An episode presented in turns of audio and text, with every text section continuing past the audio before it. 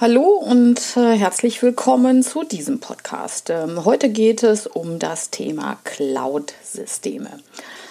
Ja, so ist das mit den Wolken. Sie ziehen ähm, immer irgendwie vorbei und greifen kann man sie auch nicht.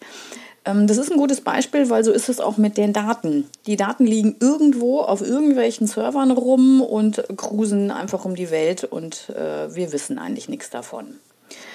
Ähm, ich habe mal vor einiger Zeit einen schönen Satz gelesen, der trifft den Nagel ziemlich genau auf den Kopf. Der lautet, es gibt keine Cloud. Das sind Server von anderen Menschen.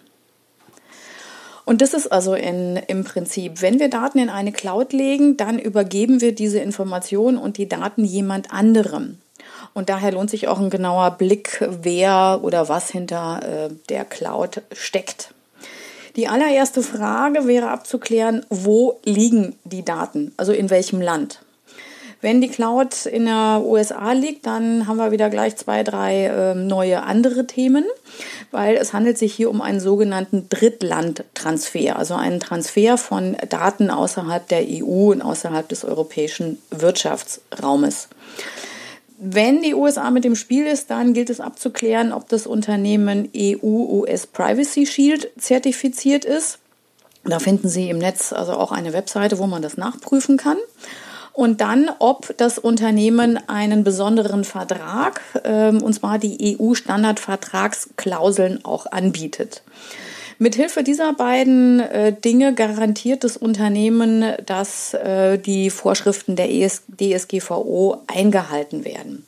Aber Vorsicht Falle, in Amerika gibt es den sogenannten Cloud Act. Das ist ein Recht ähm, in den USA, was jedes amerikanische Unternehmen verpflichtet, Daten herauszugeben, egal wo der Server steht.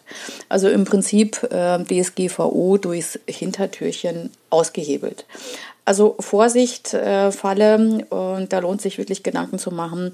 Habe ich überhaupt eine USA-Cloud bei mir im Unternehmen und welche Informationen liegen da? Zweiter Punkt, den es abzuklären ist, ähm, da hilft leider oder ähm, kann man nicht ersparen ein Blick in die AGBs. Bei manchen Cloud-Systemen steht in den AGBs, dass mit äh, Speichern äh, von äh, Bildrechten zum Beispiel die Rechte an das Unternehmen übertragen werden. Ja, wie ich weiß, AGBs zu lesen ist nicht wirklich äh, spannend und macht auch keinen Spaß. Ähm, aber wer mag, der äh, kann sich ja dann vor Gericht mit dem Unternehmen streiten. Also hier äh, wieder zweite große Falle. Dritte Thema, was abzuklären gilt, ist äh, die Verschlüsselung. Ist der Übertragungsweg zur Cloud verschlüsselt? Sind die Daten in der Cloud verschlüsselt? Und dann, last but not least, wer hat den Schlüssel? Wenn die Daten verschlüsselt in einer Cloud liegen und das Unternehmen den Schlüssel hat, dann ist es ungefähr so, als wenn Sie Ihre Kronjuwelen in einen Tresor oder in den Tresor legen und legen den Schlüssel oben drauf.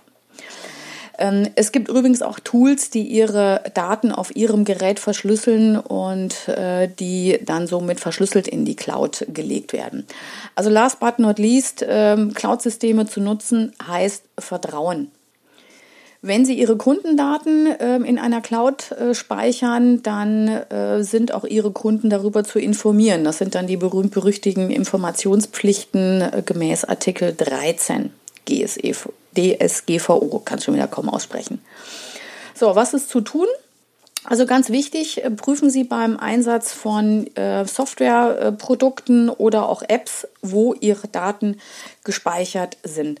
Bedenken Sie, dass Sie als Unternehmen verantwortlich äh, sind und auch bleiben äh, im Sinne der DSGVO, auch wenn die Daten äh, bei einem anderen Unternehmen in der Cloud in den USA liegen. Also aus Sicht eines äh, Datenschützers im, wird natürlich empfohlen, also Cloud-Systeme, die in Deutschland und in Europa liegen, also quasi in deutschen Rechenzentren. Da gibt es mittlerweile genügend, die wunderbar aufgestellt sind.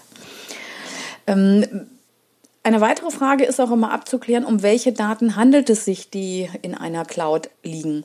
Wie hoch ist das Risiko für den Betroffenen oder für das Unternehmen, wenn sie gehackt wird? Also es lohnt sich da wirklich auch nochmal sich Gedanken zu machen, äh, denn die Daten liegen ja im Prinzip bei anderen Menschen.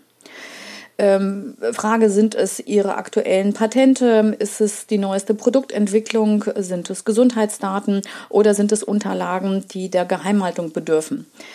Also ich persönlich habe gewisse Informationen immer in äh, meiner Obhut und äh, die werde ich auch äh, nicht in irgendeine Cloud legen. Ähm, übrigens vergessen Sie bitte nicht die Fitness-Gadgets und die Watches, ähm, weil die haben unter anderem auch eine Menge Informationen. So, das war's mal wieder zum Thema Cloud-Systeme. Dann wünsche ich viel Spaß mit den Wolken und auf bald. Ciao, Servus.